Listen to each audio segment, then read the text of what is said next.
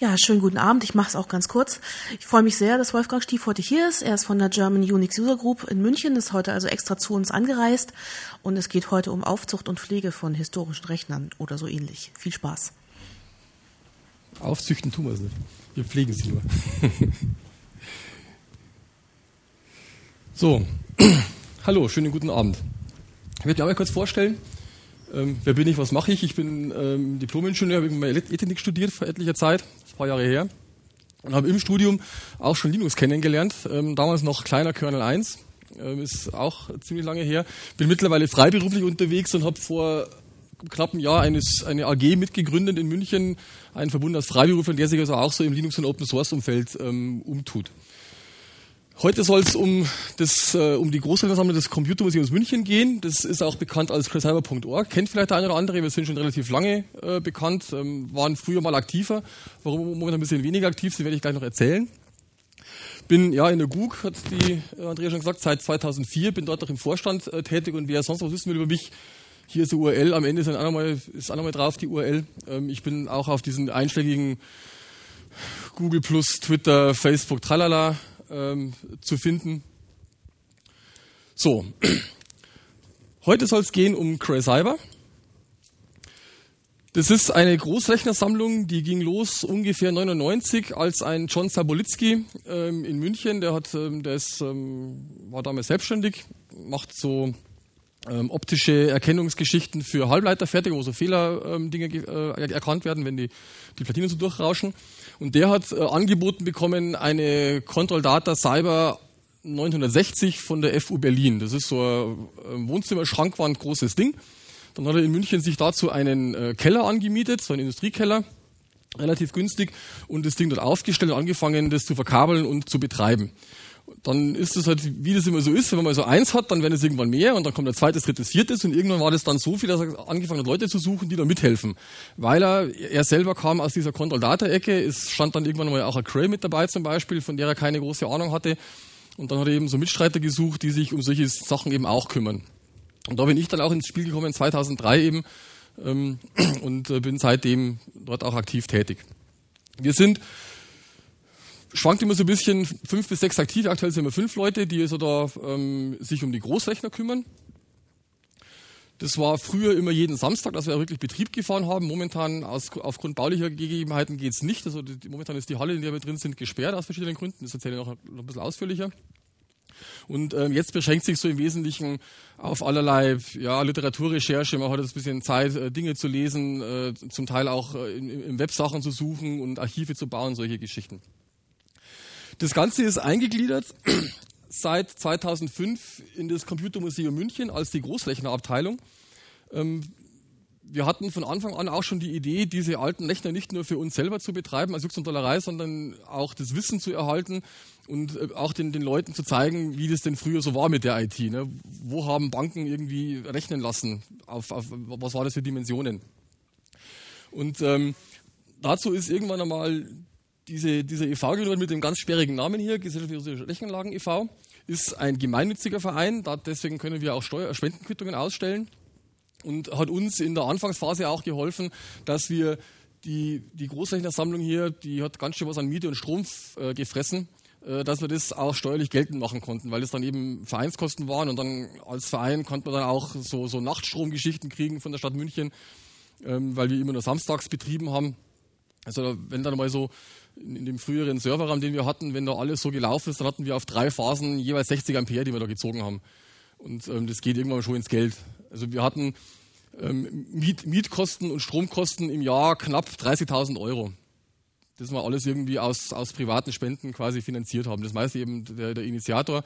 Ja, andere irgendwie restaurieren alte Oldtimer und stecken da einen Haufen Geld und Zeit rein und ähm, wir eben in so einen Kram.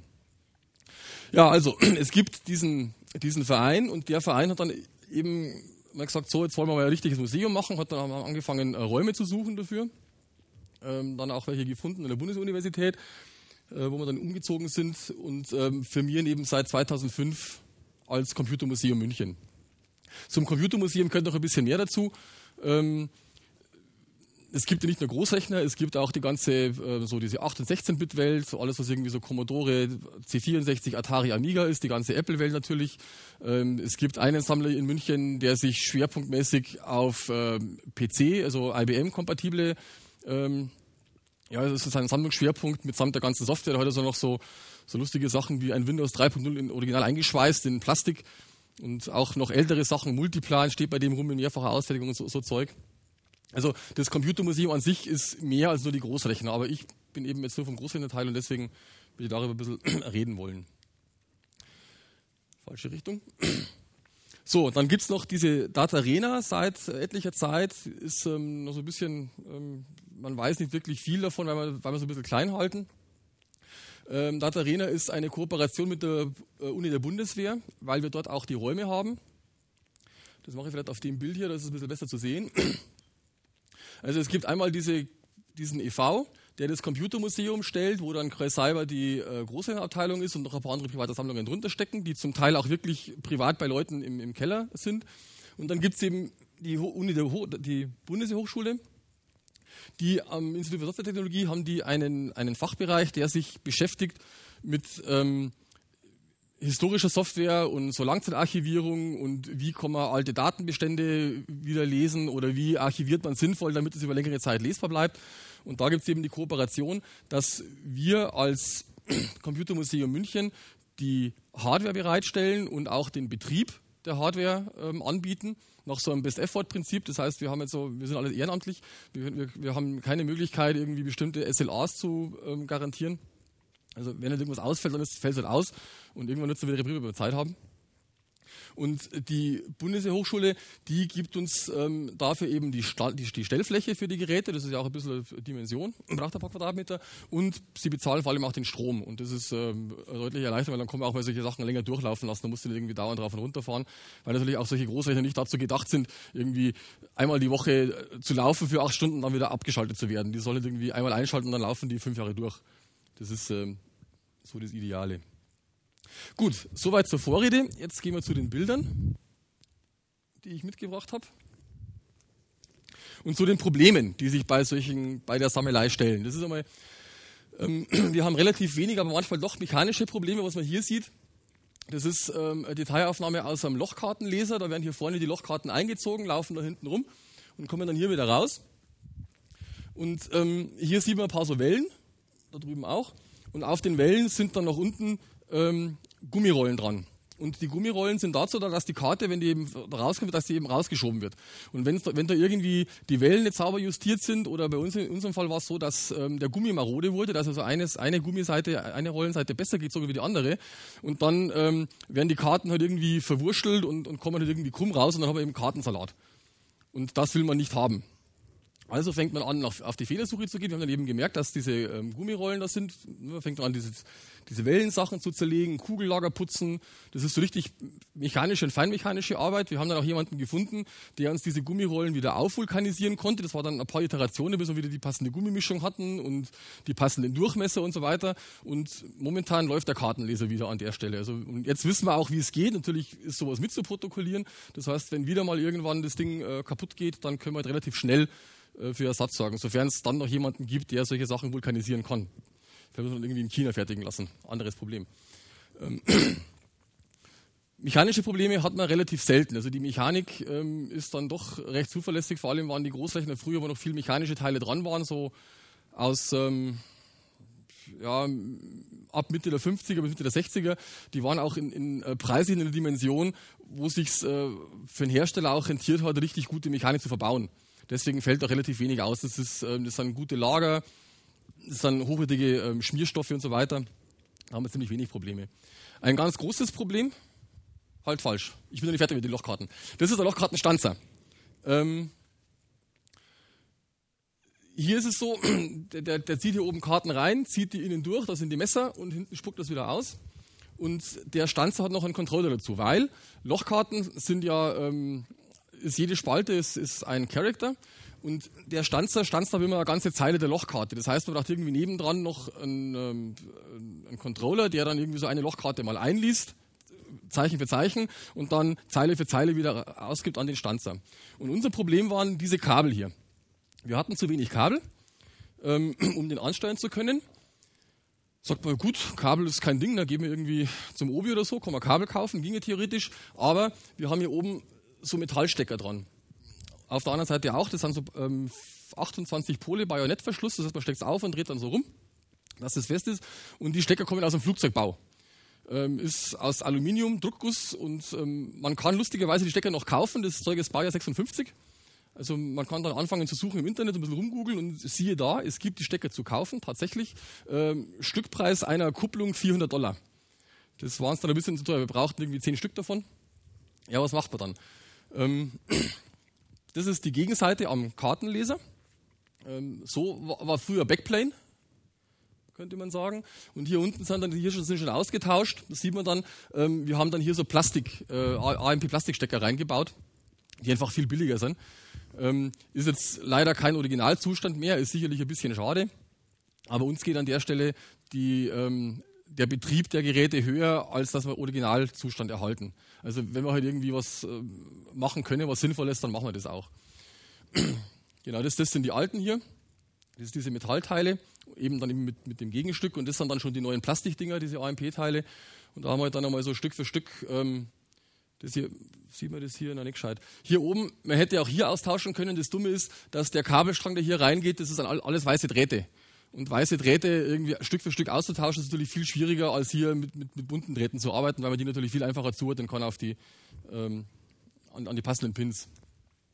Und dann fängt man halt an, äh, Dinge abzulöten, immer so schön mit, mit, mit einer Gummihülse drauf. Also auch das ist richtig gute Arbeit. Ja, da haben also äh, Leute sich richtig Mühe gegeben, auch bei der Fertigung vor 50 Jahren.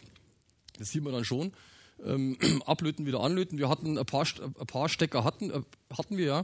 Und wir haben das dann so gebaut, dass wir quasi die Kabel auf der einen Seite die originalen Metallstecker dran hatten, nämlich auf der äh, äh Lochkartenstanzerseite, dass da die Verschlüsse passen. Und auf der Controllerseite haben wir dann eben alles gegen Plastik ausgetauscht mit so Krimmkontakten. Da bin ich dann irgendwie zwei Tage gestanden und irgendwie zwei Tage lang Kabel gekrimmt. Ähm, macht man auch nicht alle Tage. Und ähm, ja, mittlerweile ist es halt äh, soweit fertig. Man muss dann äh, vorher gut ausmessen und, und schauen, was halt wie zusammengehört. Und dann sind die Kabel immer mehr fertig und einsatzbereit. Das ist dann noch die Seite auf der ähm, Lochkarten Stanzerseite und hier sieht man dann eben, das sind diese ganzen weißen Drähte. Wenn man da was austauschen muss, das war so, einen musste man austauschen und es war dann so wirklich so Drähtchen da ablöten und dort gleich wieder anlöten, dass man dann irgendwie zwischen, zwischendurch äh, Drähte vertauscht. War alles ein bisschen beengt. Am Schluss dann die Testerei. Ähm, da gibt es dann tolle ähm, Service-Manuals dazu. Da steht dann eben drauf, man muss dann äh, das Oszilloskop an einer bestimmten Baugruppe hier so anstecken, an einer bestimmten Pin. Und dann muss man das Knöpfchen drücken und da Karte einlegen. Und dann muss am Oszilloskop bei den und den Einstellungen ähm, ein bestimmtes Signal rauskommen. Und wenn das der Fall ist, dann mach bitte weiter auf Seite 38. Und wenn es nicht der Fall ist, dann machst du weiter auf Seite 22. Und dann ne, blättern wir halt dann so passend weiter und dann kommt der nächste Test. Und so ist es wirklich beinahe schon idiotensicher. Natürlich hilft es, wenn man davon ein bisschen Ahnung hat und versteht, weil da muss man eben nicht mehr so alles genau nachlesen. Aber man könnte auch tatsächlich, wenn man also ähm, nicht so tief drinsteckt, ähm, anhand solcher Manuals die Sachen reparieren. Wir haben den mittlerweile so, im Prinzip funktioniert er, er stanzt nur dummerweise eine Spalte nicht. Wir wissen nicht genau wieso. Das haben wir noch nicht rausgefunden, aber es hat nicht wirklich viel Zeit, weil wir, ähm, das ist schon relativ lange her und da waren dann viele, viele andere Dinge dazwischen. Wenn wir nochmal irgendwann rangehen müssen, wahrscheinlich ist dann einfach nur irgendwie äh, PIN vertauscht oder, oder irgendwie kein Kontakt oder irgendwie sowas in der Art. Haben wir noch nicht rausgefunden. Ähm, was ich damit auch noch sagen will, ist, also auch so, so Techniken wie im Oszilloskop umgehen ähm, sind bei Großrechnern durchaus hilfreich, vor allem bei den älteren Modellen. Das war typischerweise auch so, dass wenn man so ein Ding gekauft hat, ähm, dann kam das Ostsee einfach mit, das war im Preis inbegriffen ähm, weil, weil das halt der Servicetechniker sowieso brauchte vor Ort, wenn er irgendwie ähm, Fehler suchen musste, also war das mit dabei. Wir haben einer aus dem Team, der war bei Control Data ähm, Field Engineer und am Beginn seiner Laufbahn war der in den USA, ähm, um angelernt zu werden. Und der hat dann erzählt, wenn so ein Großrechner ähm, bestellt wurde, ähm, dann wurde der halt auf, auf, Kundenauftrag quasi gebaut. Und dann stand der in, in, in so einem Testfeld mit äh, zwei Ingenieuren und meistens noch zwei so, so Löthelfer oder Helferinnen. Und die haben dann fünf bis sechs Wochen das System debuggt, also quasi die ganzen Verdrahtungsfehler und so weiter gesucht, bis das Ding rund gelaufen ist und dann wird es ausgeliefert. Ähm, dann kann man sich auch ungefähr die preislichen Dimensionen vorstellen. was sowas kostet. So, ähm, ein ganz großes Problem bei uns ist genau das, nämlich kaputte Festplatten. Die Dinge sterben wie die Fliegen und je neuer, desto schneller sterben sie. Ähm, das ist tatsächlich ähm, ein Problem deswegen auch, wir haben ähm, gerade so modernere Crays, so aus Mitte der 90er ungefähr. Und ähm, dort ist es so, dass man bei diesen Betriebssystemen, auch bei SGI war es so, da musste man eine Spiegelungslizenz für teuer Geld kaufen. Die haben wir nicht. Wir haben die Maschinen irgendwo hergekriegt und wenn, wenn der Kunde keine Lizenz hatte oder verschmissen dann haben wir einfach den, den License Key nicht. Also können wir die Systemplatten normalerweise nicht spiegeln. Und da ist es schon regelmäßig passiert, dass einfach Systemplatten ausfallen. Ähm, und dann fängt man wieder an, aufgrund des hoffentlich gut geführten ähm, Logbuchs die Maschinen aufzusetzen. Das ist natürlich irgendwie ziemlich lästig, wenn man das so alle halbe Jahre macht. Und dann haben wir angefangen zu überlegen, was kann man tun. Und für ähm, SCSI-Platten sind wir jetzt mehr oder weniger fertig mit, mit einem Gerät, wo man Platten klonen kann, relativ einfach. Das ist einfach, ähm, man steckt einen Master rein und einen Slave rein, drückt aufs Knöpfchen und dann wird einfach äh, blockweise die Daten, die, die, die, Platte kopiert und die Kopie kommt dann in den Schrank, wird alle halbe Jahre mal rausgeholt, ähm, mal hochgedreht, ein paar Stunden laufen gelassen, dass die Lager nicht, ähm, nicht, nicht zuklumpen, also das ist Lagerfett. Und wenn dann wirklich die Platte im System äh, ausfällt, dann kann man halt auf die, äh, relativ schnell äh, aus dem Regal die Platte rausziehen, reinstecken und wieder hochbooten. Ist noch nicht ganz fertig, aber schon relativ weit gediegen. Ähm, was wir auch gerade machen, da sind wir dabei, das ist ein, ähm, jetzt muss ich überlegen, ein MFM-Emulator. Das heißt, ähm, wird halt ein Stück Elektronik sein mit irgendwie so, so ein bisschen Signalprocessing obendrauf. Und äh, damit kann man dann ähm, moderne SATA-Platten auf der einen Seite anstecken und das Ding spricht auf der anderen Seite eben MFM. Das heißt, man kann alle Geräte, die irgendwie so noch so MFM-Platten zum Beispiel haben, kann man dann damit ähm, betreiben. Wir haben sowas ähnliches gemacht für den Großteil, da kommen wir später noch drauf. So, ein wichtiges Ding. Wo kriegen wir die Dinge her und wie kriegen wir die Dinge her? Äh, wir kriegen relativ viel von Hochschulen, aber nicht nur. Das ist jetzt äh, schöne Geschichte aus der Schweiz. Wir haben ähm, bei einer Schweizer Bank eine Maschine angeboten bekommen. Was wir hier sehen, das ist eine Cyber 2000 oder ein Teil einer Cyber 2000. Ähm, ups. Muss ich kurz überlegen. Das hier vorne ist das Netzteil. Äh, das sind die CPUs, meine ich, drin, zwei Stück. Das müsste hier Memory sein. Dazwischen, das ist, ähm, das ist quasi sowas wie das BIOS, also der, der, der Microcode, der dann darunter läuft. Und Nein, stimmt. Das ist Memory, hier sind die CPUs drin. Das ist Memory und hier ist das IO-Subsystem, wo es dann rausgeht auf die ähm, IO-Kanäle. Das ist ein Plattenschrank. Die andere Reihe drüben, man sieht es da oben noch so ganz leicht, ist dann noch eine ganze, ganze äh, Reihe Plattenschränke und das ist eine von zwei Maschinen, äh, also quasi so, so eine Ausfallsicherheitsgeschichte. War in Betrieb, ähm, Baujahr 1990 und war in Betrieb bis Februar 2007 oder 2008. Relativ lang. Und ähm, zwar wurde das benutzt für äh, Börsen, äh. Und die, die, die Händler waren ziemlich froh, weil das Ding relativ kurze Reaktionszeit, also fast Echtzeit hat. Und ersetzt wurde das durch einen Maschinensaal voll 1 HE-Maschine mit Java drauf und das muss irgendwie am Anfang furchtbar gewesen sein. Mittlerweile läuft es wohl, deswegen haben sie die auch endlich abgeschaltet, aber bis dahin war das ein ganz schönes Drama. So, äh, Control Data ging irgendwann mal Ende der 90er Konkurs. Damit wird es auch schwierig mit äh, Supportverträgen. Natürlich, wenn man das Ding am Laufen hat, dann will man halt ähm, auch Support haben. Ging dann irgendwann gar nicht mehr. Und dann hat die Bank angefangen, ähm, auf der ganzen Welt die gleichen Maschinen zusammenzukaufen in den Keller zu stellen für Ersatzteile. Ähm, waren auch ziemlich fit im, im, im, ähm, im Reparieren. Man konnte in die CPU, das sind so große Käfige. Also ein so Käfig ist eine CPU, da sind so einzelne Boards drin. Das ist alles ECL-Technik, wenn das was sagt. Und die haben dann tatsächlich auch einzelne Chips ausgetauscht. Die hatten irgendwie so, ein, äh, so eine Firma, wo man dann eben so mit Lötbad die Dinger rauslöten und wieder reinlöten konnte. Und die konnten halt dann feststellen, ah, das ist irgendwie da an, an dem Ding, das waren zwei CPUs, da kann man dann ähm, auch tatsächlich im laufenden Betrieb, äh, stürzt zwar das Programm, aber, aber das nicht das Betriebssystem. Das heißt, man konnte eine CPU äh, abschalten, der Rest läuft weiter und konnte dann da eben auch Teile tauschen. So, Maschine war alt, sollte abgeschaltet werden, wir sollten sie kriegen. Ähm, die erste Aktion war, im Dezember im Jahr vorher hinzufahren und die ganzen Ersatzteile rauszuholen, sprich alles, was irgendwie im Keller verteilt war. Und dann fängt man eben an, das Zeug zusammenzukramen und einzupacken, zu palettieren. Ne? Alles auf Palette drauf, schöne Shrinkwrap-Folie außenrum. Hier ist wieder so Oszilloskop, das da mitgeliefert wurde. Ähm, das sind Koffer von Servicetechnikern, da sind äh, CPU-Boards drin. Das heißt, wenn irgendwie ein Problem war, dann ist der Servicetechniker halt ähm, nach entsprechender Diagnose in den Flieger gestiegen mit dem passenden Köfferchen ähm, im Handgepäck, um dann eben die Ersatzteile, quasi die, die, die einzelnen Bordkomponenten von so einer CPU dabei zu haben. Auch da haben wir kistenweise diese Koffer gekriegt.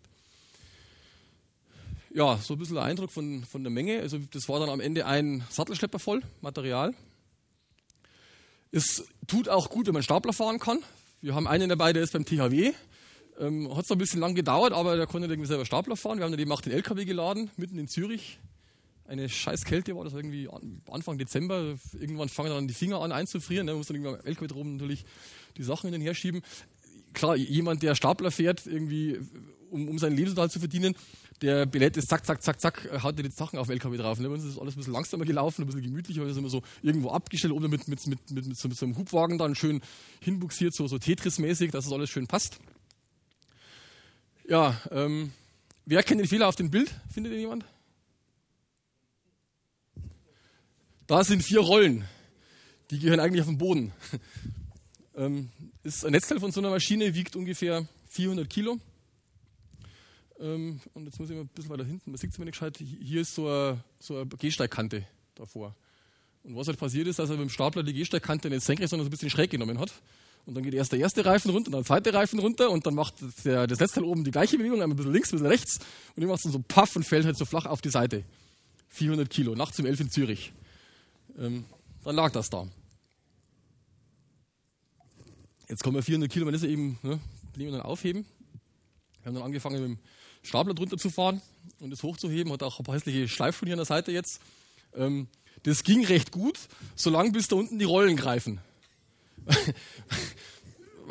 Weil dann ähm, ne, geht es halt nicht mehr. Und dann haben wir irgendwie ähm, so Holzstücke gesucht und haben das dann unten am Rahmen verkeilt mit, so einem, mit der Gehsteigkante und einem Baum und so weiter und konnten es dann daran so hochkippen, dass es wieder stand. Und der Techniker hier, das ist der Herr, der so ähm, CDC früher bis er pensioniert war, äh, gewartet hat, der meinte so, ja, ja, das hat schon überlebt. Das ist bloß ein Netzteil, das geht schon wieder. Äh, wir haben mehr davon, also vielleicht brauchen wir es sowieso nie. Wir haben es jedenfalls dann auch eingepackt und mitgenommen. So ist es, als wir da angekommen sind, in München, schon an der Bundeshochschule. Auch der LKW haben wir selber gefahren, sowas können wir mieten, tatsächlich. Äh, 40 Tonnen. Und für mich das Spaßigste dran war ähm, der Zoll. Weil, weil aus, von der Schweiz nach Deutschland, das ist eben keine EU, da haben wir irgendwie so Zollgeschichten. Dann hatten wir eine Proforma-Rechnung. Ich war dabei für den ganzen Zollkram am, am LKW. Wir sind dann irgendwie früh losgefahren, um, um sieben in Zürich, haben uns einen kleinen Grenzübergang gesucht, irgendwo am Bodensee, weil wir gedacht haben, so, das ist ein bisschen ruhiger und gemütlicher und nicht so hektisch und so.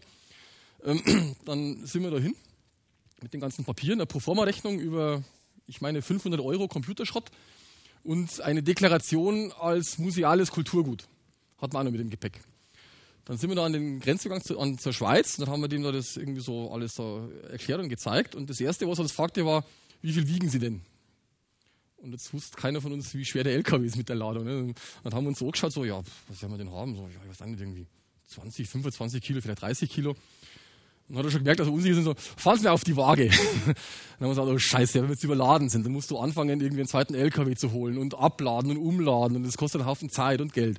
Wir hatten Glück, wir waren nicht überladen, wir hatten ähm, 21 Tonnen.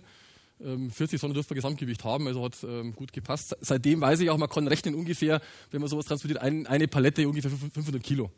Das ist so ein ähm, guter Daumenwert, wenn man mal nicht so genau weiß, das geht relativ gut sich aus. Ach so, ja, ähm, Schweizer Zoll. Ging dann relativ gut. Ähm, was wir vergessen haben, war eine Bescheinigung vom Schweizer Umweltministerium. Da hat dann der Grenzer noch freundlicherweise angerufen, früh um 8 in Bern beim Ministerium. Hat dann dort noch irgendwie so einen Schrieb da uns besorgt, haben die gleich gefaxt, war alles wunderbar. Gut, dann waren wir da fertig. Ähm, steigen wir wieder ins Führerhaus, fahren 500 Meter, deutscher Zoll. Ähm, Dreiviertel neun, Brotzeit. Ähm, dann sind wir dahin, ja, dann haben wir da unser Anliegen vorgebracht. Wir haben da so einen LKW voll Computerschrott, hier sind die Papiere und so weiter. Dann haben die angefangen in drei so dicken Ordnern mit, mit, mit so, ähm, ähm, so, so, Plastikfolie, so, so, so, Vordrucke, haben die angefangen nach dem passenden Dokument zu suchen, nach dem passenden Formular, das sie jetzt brauchen.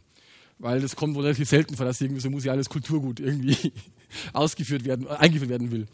Dann haben die da rumgeblättert und rumgeblättert, ups, ähm, nichts gefunden, Kollegen gefragt, dann kamen die schon alle mit, mit irgendwie so ihren Leberkässemmeln und so den ganzen Brotzeitkram. Bis dann einmal ein Zöllner meinte so, ah, Sie fahren ja bis München. Dann machen wir das jetzt ganz einfach, sagt er. Sie kriegen jetzt von uns nur was Temporäres und dann sollen Sie die München um den ganzen Kram kümmern. so, Pro Problem weggeschoben. Sollen wir anders tun. Hat er dann den ganzen Kram ausgefüllt, hat, hat mir dann ähm, erklärt, was wir dann in München am Hauptzollamt dann eben hin mit diesen Papieren und das und das und das. Und während er mir das so erklärt, kommt dann die Kollegin, so junge Kollegin, ganz freudestrahlend so, ah, ich hab's gefunden, ich hab's gefunden. Und hatte dann das passende Formular, das sie brauchten, um uns dann äh, quasi die, die, die, Zollbefreiung zu geben. Und dann haben sie es dann schnell ausgefüllt und dann sind wir dann eben ähm, ohne Zoll zu bezahlen und ohne, ohne weitere Papierkram durften wir dann nach Deutschland einreisen mit dem Zeug. Sie wollten auch die Ladung sehen. Wir haben dann hinten so die Tür aufgemacht und dann sieht er so irgendwie große graue Kästen. Und dann, ja gut, wird schon irgendwie Computerschrott sein. War dann auch okay. Genau, dann Laden in der Schweiz mit eigenem Staplerfahrer, drei Stunden, Entladen in München mit jemandem, der sich mit sowas auskennt, eine halbe Stunde. Also der hat das Zeug da von dem LKW runtergezogen, das war wirklich eine Schau. Und zack, mit der Gabel rein und runter und auf die Laderampe. So also schnell konnte man es gar nicht irgendwie wegfahren ins Lager. So, im Lager steht es dann auch, das Zeug. Ähm, ist dann eingelagert. Ähm, da muss man ein bisschen aufpassen bei solchen Sachen, dass man ähm, Gänge freilässt und möglichst auch alles, was in Kartons ist, so beschriftet, dass man es auch von beiden oder von allen Seiten zum Teil lesen kann. Wenn man mal irgendwie ähm, was braucht, wenn man sagt, das muss doch irgendwie in der Lieferung oder was wir da geholt haben, da war doch was dabei, ähm, das könnte irgendwo da auf der Palette oder auf der Palette sein, dann ist man froh drum, wenn man es relativ schnell findet. Ähm, nachdem wir dummerweise auch noch keine Inventarisierung haben von dem Zeug, das ist ein bisschen mühsam kein vernünftiges System, ähm, ist es momentan alles irgendwie so aufgebaut und aufgestellt, dass man ähm, durchgehen kann, dass man auch Paletten rausziehen kann und den, die Gänge entlangfahren. Das zwar alles recht dicht, aber den, den, Platz haben wir uns dann doch noch genommen. Und das sind jetzt diese ganzen so, ne, irgendwie Kanalkabel, ähm, Komponenten von dem Rechner, Plattenschränke, was man alles irgendwie so als Ersatzteile ähm, zum Betrieb haben kann oder haben will. Wir haben natürlich nicht nur Control Data, wir haben auch ein paar andere Maschinen ähm, unter anderem auch ein paar NEC SX4, SX5, SX6 und einen Schrank von der SX8. Und ich bin mir gerade nicht sicher, ich meine, dass die SX6 sogar aus Stuttgart kommt, vom HLS. Ähm, die, äh, Stuttgart hat ja relativ viel NEC betrieben oder lange NEC betrieben. Mittlerweile, glaube ich, machen sie es nicht mehr. Die haben dann irgendwann gewechselt und da waren auch schon bei der NEC SX4, als wir die noch betrieben haben, waren einmal Leute da, die uns dann geholfen haben mit, mit so einem Problem auf so einem Hippie-Kanal. Hippie ist so ein Highspeed-Parallelinterface das nicht vernünftig funktioniert hat, dann kamen die mit ihren Diagnosetools und, und Spezialwerkzeug für dieses NEC, äh, für die Hardware. Dann haben wir da so Bord getauscht. Also auch da gibt es ähm, von den Leuten, wo wir die Sachen holen, auch immer gute Kooperationen. Und wir sind immer froh, wenn man dann jemanden hat, den man mehr fragen kann, ähm, wenn man halt irgendwie ein Problem hat, wo man nicht weiterkommt. Das sind SGI-Maschinen. Also auch sowas haben wir dann. Das ist die Server-Variante Origin 2000 mit 16 CPUs, 8 unten, 8 oben. Das ist im Prinzip das gleiche, nur als äh, Grafikhol, also das Grafiksystem. Das kommt von einem Automobilhersteller in der Nähe von Karlsruhe, der hat dort so ähm, 3D-Visualisierung gemacht in, in, in, so Caves, also wo man dann quasi so mit, mit Handschuh dann so ein Armaturenbrett quasi ins Armaturenbrett reingehen kann, um das von innen anzuschauen und solche Sachen hat er damit fabriziert. Ziemlich gute Grafik drin, ja.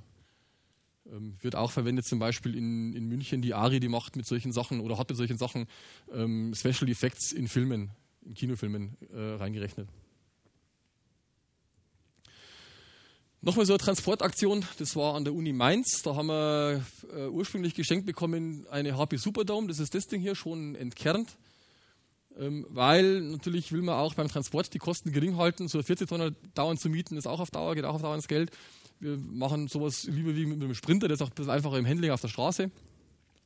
Und ähm, in einem Sprinter will man die Sachen, wir sind da hinmarschiert, hingekommen, dann meint der RZ-Zuständige, äh, ja, das ist ein ganzer Schrank. Sag ich, ja, ja. Ja, in das Auto. Sag ich, ja, ja. Ja, ich wollte das machen. Sag ich, ja, da kommen die ganzen Reihen raus und dann kippt man den Schrank da rein und fertig. Das er irgendwie gar nicht fassen können. Das ist ein, sein, sein guter Rechner, ne? so da reinzukippen. Geht aber wunderbar. Also der Schrank ist eigentlich höher, da dieser Lüfteraufsatz ist da noch oben drauf eigentlich. Da sind die CPU-Boards drin, unten die Netzteile ist alles schon rausgenommen und dann kommt es wirklich so zack äh, in den Sprinter reinkippen und gut ist. Beipacken außenrum, das ganze Kleinzeug, gut verpacken und so kann man das ja wunderbar transportieren.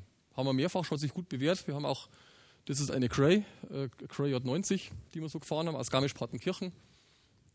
Ähm, CPU-Rack und IO-Rack mit den Festplatten drin. Und da passt dann auch vorne noch das ganze Handbücher, äh, Software, Kabelzeug und so weiter, alles mit dazu. Also lässt sich prima fahren. So, man kann das wirklich so an, die Kante hinten ranrollen, meistens, ja meistens rollen dran diese Dinger, an die Kante ran einfach so zack reinkippen und geht auch relativ einfach wieder raus. Also wenn man es ein bisschen vorschiebt und bis es dann von sich aus aufkippt, ähm, geht eigentlich ziemlich gut. So, die letzte Akquisition, die wir gemacht haben, ähm, kennt das jemand? Da steht SGI drauf.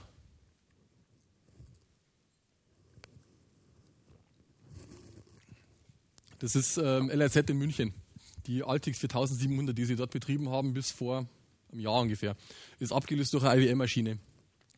Und ähm, wir haben zu SGI relativ gute Kontakte. Wir haben zum Beispiel mal für eine Origin 2000 Compiler-Lizenzen geschenkt bekommen für 16 CPUs, äh, C, C++ und Fortran-Compiler, die richtig Geld kosten eigentlich. Und äh, vor allem haben wir auch einen guten Draht zu dem HPC-Menschen bei SGI. Und da haben wir dem schon, als die Maschine aufgestellt wurde, haben wir dem schon gesagt, so Mensch, wenn die abgebaut wird, ne, unbedingt Bescheid geben, wir wollen da ein bisschen was davon haben. Also das Ganze ist zu groß, das haben wir uns dann ähm, doch nicht getraut. Äh, wir haben nur ein paar Schränke davon. Ja, und dann ähm, war die da aufgestellt und lief und lief und lief. Die war dann im Betrieb ein paar Jahre lang. Ähm, das LRZ hat lustigerweise die Maschine nicht gekauft, sondern ähm, quasi nur die Rechenleistung gemietet. Und als Komplettpaket, das heißt, SGI hat die, ähm, war Eigentümer der Maschine, die musste den äh, Strom bereitstellen, die, die, die Klimatisierung bereitstellen und hat es dann nach CPU-Einheiten ans LRZ weiterverkauft. Und damit war auch SGI die ganze Zeit mit drei Technikern vor Ort, um das System zu streicheln, äh, zu warten. Am Anfang gab es Schwierigkeiten mit, mit diesen Kabelgeschichten, mit den Steckverbindern da oben. Also das, ähm, die ganze Maschine ist, ist ein Single System Image. Das heißt, da bootet halt irgendwie, ähm, ich Quatsch? Nein, stimmt nicht, stimmt nicht. Die booten et etliche ähm, Linux-Instanzen. Aber das ist dann alles irgendwie halt verschaltet. Es ähm, müsste so ein MPI-System sein, dass die dann untereinander reden können und es geht alles über diese, diese Verkabelung da oben. Ich meine, InfiniBand müsste das dann am Ende sein. Ähm, ja, und eines schönen Herbsttages kam dann der Anruf, ja, der Herr sowieso von SGI ist da, äh, wir bauen ab, ihr könnt abholen. und ähm, nach vier Jahren, ne, irgendwie nie mehr Kontakt gehabt mit den Menschen. Und dann haben wir da auch kurzfristig dann LKW gemietet, sind wir da hinmarschiert. Dann haben wir da Techniker getroffen, die waren dann ah, ja, ach, ihr seid das, ah, toll, mh, und ihr betreibt es wieder. Ja, wenn ihr Hilfe braucht, beim, wieder hier, beim, wieder äh, in Betrieb nehmen, unbedingt Bescheid sagen und wir kommen gerne zu euch, auch am Samstag und wir helfen euch. Klar, die haben vier Jahre lang dem Ding gearbeitet, ne? Die, die hat auch irgendwie so ein bisschen das Herz geblutet, jetzt das alles aufzugeben gegen irgendein so komisches IBM-Teil. Ähm, ja, man, man, sieht dann auch ein paar Sachen, die man nicht so ohne weiteres äh, im, im, normalen Leben so sieht. Das ist Doppelboden da draußen, da kann man so richtig bequem drin stehen. So sieht es dann unter diesen Maschinen aus mit den ganzen äh, Kabeln. Das war schon am Abbauen, da haben schon ein paar Kabel gefehlt. Und die Geräte haben wir dann ähm, mit zu uns genommen. Das, ist, das äh, sind vier CPU-Racks, wobei wir zwei davon betreiben wollen und zwei davon gehen ins Lager und das da hinten ist noch ein, ein Plattenschrank. Einfach, weil man Festplatten aus Ersatzteilgründen auch kaum genug haben kann. Da haben wir das in einen Schrank mitgenommen. Und weil ähm, konkret ich diese Storage-Systeme ziemlich gut kenne, also auch von der Administration her. Ich habe das äh, lange gemacht, das Zeug. Sind übrigens äh, Itanium-Maschinen. Also das ist ähm, auch der, der, einzige Itanium, den wir im, im Bestand haben und ähm, wahrscheinlich auch der einzige. Wird es bleiben, denke ich. Das sind immer so, ähm, sieht man nicht gescheit, also das sind immer so, so, so ähm, einzelne Module und da stecken dann wiederum so, so Steckkarten und auf jeder Karte sind zwei Itanium-CPUs drauf. Und dann gibt es noch ein paar so Spezialeinschübe, wo dann ähm, DVD-Laufwerk drin ist und ähm, Netzwerkkarten, Fiber-Channel-Karten, SCSI-Karten, solche Sachen. Gibt es in, in, jedem Schrank eine bestimmte Menge an, an solchen Einschüben, dass man jetzt auch noch mit der Außenwelt reden kann natürlich. So, das sind ein paar Bilder von der Halle, die wir zwischen noch hatten und letztendlich leider wieder hergeben müssen. Das ist der Einzug zur Uni der Bundeswehr. Ähm, ich weiß gar nicht genau, wann das war. 2006 wahrscheinlich oder 2005. Und zwar ist das alter Flugzeughangar. Die hatten in der Biberg draußen früher Flugbetrieb, irgendwie so bis in die 50er Jahre. Schon lange eingestellt. Und die beiden Hangars, das sind zwei Flugzeughangars da, die sind ähm, eben, der eine ist benutzt für die äh, Werksfeuerwehr, für die, für die Geländefeuerwehr. Und der zweite, der war lange Zeit benutzt als ein Fitnessraum für die Studenten. Da war dann hinten, das sieht man nachher noch, eine Kletterwand auch. Und die haben eine neue Halle bekommen, eine neue Sporthalle. Und ähm, dann haben wie halt diese, diesen Hangar da gekriegt. Und das ist natürlich schon, wir hatten vorher 180 Quadratmeter in so einem Industriekeller, völlig verwinkelt. Und ähm, das Ding hat irgendwie 700 Quadratmeter. Das ist schon endlich Platz und Raum. Auch noch nach oben. Man sieht da nach oben so schön ist, das ist so eine ähm, Holzkonstruktion, so, so ein Tonnengewölbe. Ähm, und das ist dann auch das, genau das Problem, weil ähm, keiner so genau weiß oder wissen will, wie stabil diese Holzdecke ist. Und ähm, da sind halt dann die Leute vom Bauamt der Uni äh, bisschen übervorsichtig und ähm, haben dann die Auflage gegeben, dass sie bei, ähm, bei Wind und bei Schneelast die Halle sperren. Ähm, haben wir gesagt, gut, Schneelast tut uns nichts, weil wenn die Rechner laufen, dann kommt dann, das ist oben nicht isoliert. Da, ähm, da wird keine Schneelast zustande kommen, weil der irgendwie voll runterschmilzt. Aber Wind heute. Halt. Wir hatten ähm, im Dezember 2011 Mitte Dezember ziemlich starke Winterstürme und dann haben die die Halle zugesperrt und seitdem ist sie nicht mehr aufgemacht worden. Wir dürfen mittlerweile rein, weil es ein neues Gebäude gibt auf dem Gelände, in das wir umziehen. Das ist so ein langweiliges Unteroffizierscasino. Ähm, ist halt ein, so ein normales Haushalt. Es ist schon auch viel Platz drin, aber natürlich ist so eine Halle wäre schon schöner gewesen. Und da ist jetzt ähm, Mitte diesen Jahres ist dann der Umzug angesetzt, wo wir also umziehen werden in die neuen Gebäude. Ja, da haben wir natürlich erstmal die Halle vorbereiten müssen, in den ganzen alten Teppichkram äh, raus ähm, viel Staub oder, oder Dreck rausputzen, alles ein bisschen feucht gemacht, dass da nicht irgendwie äh, staubt. Und das sind jetzt äh, Fotos von unmittelbar vor dem Umzug aus der alten Location. Da sieht man also relativ viel Kram. Hier sieht man wieder diesen Lochkartenstanzer von ganz am Anfang mit dem Controller nebendran. Das ist der Lochkartenleser von ganz am Anfang des Vortrags. Ähm, das jetzt zum Beispiel ist hinten ein Großrechner, der hat hier eine CPU quer, die andere CPU geht da hinten Richtung Wand. Hier ist äh, das IO-Subsystem und in der Mitte auf der Kreuzung ist der Speicher. Das ist eine Cray eine PEL, die, die, kleinste Cray, die man kaufen konnte mit vier CPUs. Gab es auch noch mit zwei CPUs. Ähm, das ist so die eine Seite. Und dann hat man noch einen, einen zweiten Rahmen nebendran mit ein paar moderneren äh, Geräten. Ein Tektronix Grafikterminal, auch uralt. Das ist die Operator-Konsole von dem, von dem Großrechner hier. Besonderheit hierbei ist, die kommt aus einer Zeit, da konnte man noch keine Bitmap-Speicher. Also man konnte keine einzelnen Pixel ansteuern. Ähm, was man konnte, das war, kannte, das waren Röhren aus der Radarüberwachung. Und das ist tatsächlich eine Röhre, wo mit, mit, mit einem Elektronenstrahl die Buchstaben gemalt werden, wie so, so eine Lasershow. Ähm, zoomt auch ähm, ohne irgendwie ähm, ähm, Qualitätseinbußen. Ne? Ähm, coole Geschichte eigentlich. Draußen die Tiefgarage, da muss man dann eben auch das ganze Kram wieder ähnlich wie bei der Schweiz-Geschichte, alles raus und auf Paletten drauf. Mittlerweile haben wir ja Übung drin. Äh, alles ähm, wieder so, so Klebefolie oder eben verzurren. Und dann rauf in Laster. Dann hilft es dann auch, wenn man ein bisschen LKW fahren kann oder sich traut, ne? wenn man dann möglichst nah an die Rampe ran, dass man nicht das da rüberheben muss, weil man so einen Schrank rüberheben mit 300 Kilo oder ähm, wenn dann die Rolle da reinfällt in den Spalt, ist auch doof von so einem Teil. Das haben wir alles selber gefahren zu der Zeit. Das ist nicht weit, das waren so eine Strecke von fünf Kilometer ungefähr. Da kann man dann ein paar Mal hin und her fahren. Ähm, der ganze Umzug war reine LKW-Transportzeit waren drei Tage und bewegt haben wir geschätzt so 35 Tonnen Material ungefähr. Für die großen Sachen hat man dann äh, extra Unternehmen noch angeheuert, die haben wir öfter schon gehabt, auch bei Anlieferungen. Das ist eine Cray T3E, äh, T3D, Entschuldigung, mit Deck Alpha CPUs innen drin, wiegt so eine knappe Tonne. Und das kann man dann auch, das, die war zu groß für den Aufzug. Ähm, und raufschieben, die Tiefgaragenauffahrt, das ist mit, mit diesem Plastikroll, die haben wir drunter gemacht, die Rollen, die sind normalerweise nicht drunter. Und dann haben wir eben da diese so Schwerlastunternehmen da geholt, das ist für, auf so Schwerlasttransporte spezialisiert, die kommen dann mit einem extra Sattelzug an, wo die einen Stapler dabei haben und ähm, noch einen Haufen anderes äh, Material, das man so brauchen könnte. Und die haben uns da halt schon, als die Maschine geliefert wurde, ähm, waren die schon da, da haben wir mal, kam aus den USA so ein ganzer äh, 40-Fuß-Container mit zwei Crays war auch lustig, der kostet von aus, aus dem mittleren Westen der USA bis Bremerhaven, war billiger als Bremerhaven München im, im Transport.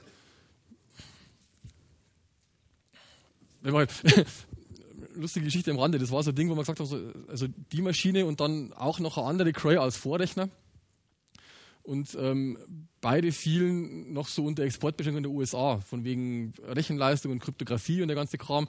Dann haben wir angefangen, ähm, Gesetze zu wälzen. Jetzt weiß man, deutsche Gesetze sind mühsam, amerikanische, wenn man kein Native Speaker ist, sind entsprechend mühsamer. Das haben wir dann aber irgendwann aufgegeben nach ein paar Wochen. Und dann meinte einer so, jetzt rufen wir Spedition an, frag die mal. Und dann hat er eine Spedition ausfindig gemacht, die hat da so auf USA-Transporte spezialisiert ist, hat denen das Problem geschildert. Und dann zuckten die bloß die Schultern, ja, ja, dann machen wir Schrott draus, kein Ding.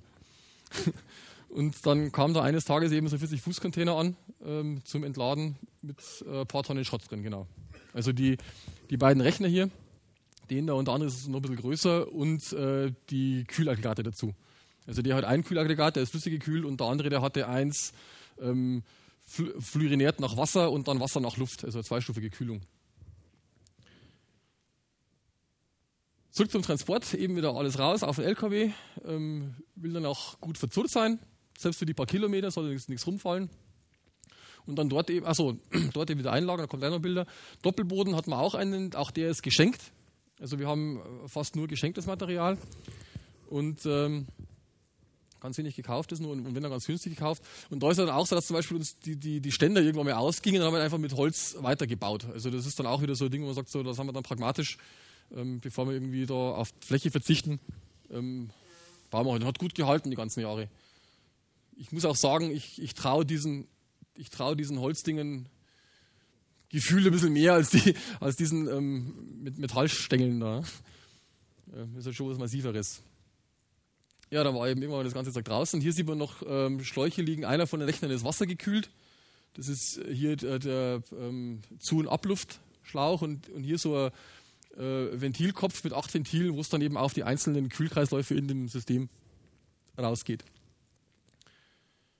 Können wir nicht betreiben, weil wir keinen Außenkühler haben dazu. Wir, wir haben hier zwar einen drin gehabt, aber den haben wir nie wirklich in Betrieb genommen. Ähm, man muss dann auch wieder anfangen mit Kupferrohre legen und dem ganzen Kram einfach Zeitgeschichte. Wir machen das alles ehrenamtlich und da waren immer andere Dinge irgendwie äh, gerade mehr sexy oder interessanter oder wie auch immer. Deswegen haben wir dann eben andere Sachen gemacht. So, die Sachen einlagern ähm, an der Bundesuniversität. Hier sieht man zum Beispiel, das sieht nicht nach Computer aus, das ist richtig, das ist auch keiner. Ähm, diese Control-Data-Maschinen sind, damit man Netzteile kleiner bauen kann, laufen die mit 400 Hertz jetzt muss ich die 400 Hertz irgendwie irgendwo herzaubern, irgendwo herkriegen. Und das ist dann genau das, die Dinger hier, das ist ein Motorgenerator, da ist einfach äh, ein Drehstrommotor drin, eine Welle mit Schwungscheibe und ein Generator. Und da kommt dann irgendwie vorne 50 Hertz, 380 Volt rein und hinten 208 Volt, 400 äh, Hertz raus. Und damit können wir halt dann die Maschinen auch wirklich betreiben. Das war übliche Praxis. Äh, diese 400 Hertz Geschichte kommt aus der Flugzeugtechnik, da wird, das relativ stark eingesetzt, weil man eben ähm, Netzteile, wie gesagt, kleiner bauen kann. Kondensatoren, Glättungsstufen und wenn man, ähm, man sich mal so ein Netzteil anschaut, äh, wir haben an einer Cray ziemlich großes dran, das haben wir mal so die Wege nachgelaufen. Ähm, diese ganze Gleichrichtergeschichte führt dann bei 400 Hertz dazu, E-Techniker unter euch, ähm, dass, die, dass es viel weniger oder, oder viel kleinere Wellentäler gibt. Das heißt, man muss eigentlich viel weniger glätten und man hat schon, schon nach dem Gleichrichten äh, eine relativ gute Gleichspannung mit relativ wenig äh, Welligkeit noch. Und das ist dann alles, weil es 400 Hertz viel dichter ist als 50 Hertz. Aber man braucht eben solche Dinge. Die haben dann hier zum Beispiel auf dem roten Schild steht dann drauf, man darf das Ding, ähm, ich glaube, pro Stunde nur zweimal aus- und einschalten. Weil das halt so lange nachläuft mit der Schwungscheibe. Also man muss dann erst warten, bis es ausgelaufen ist und erst dann man wieder das Knöpfchen drücken und neu einschalten. Großer Vorteil der hat ihm abgeben müssen. Man kann mit Laster reinfahren, es sind große Tore dran. Das ist natürlich äh, gerade bei schlechtem Wetter und so weiter äh, coole Geschichte. Geht leider nicht mit mittlerweile, das waren auch so Umzugsgeschichten. Und so sah das dann aus, irgendwie so mittendrin mal. Da haben wir schon angefangen, Doppelboden wieder aufzubauen an der Hallenvorderseite. Das sind alles äh, Cray-Komponenten und zwar alles Cray T3E. Das sind auch Deck Alpha CPUs, die letzte Baureihe, die es gab davon. Ähm, gab es in flüssig und in luftgekühlt.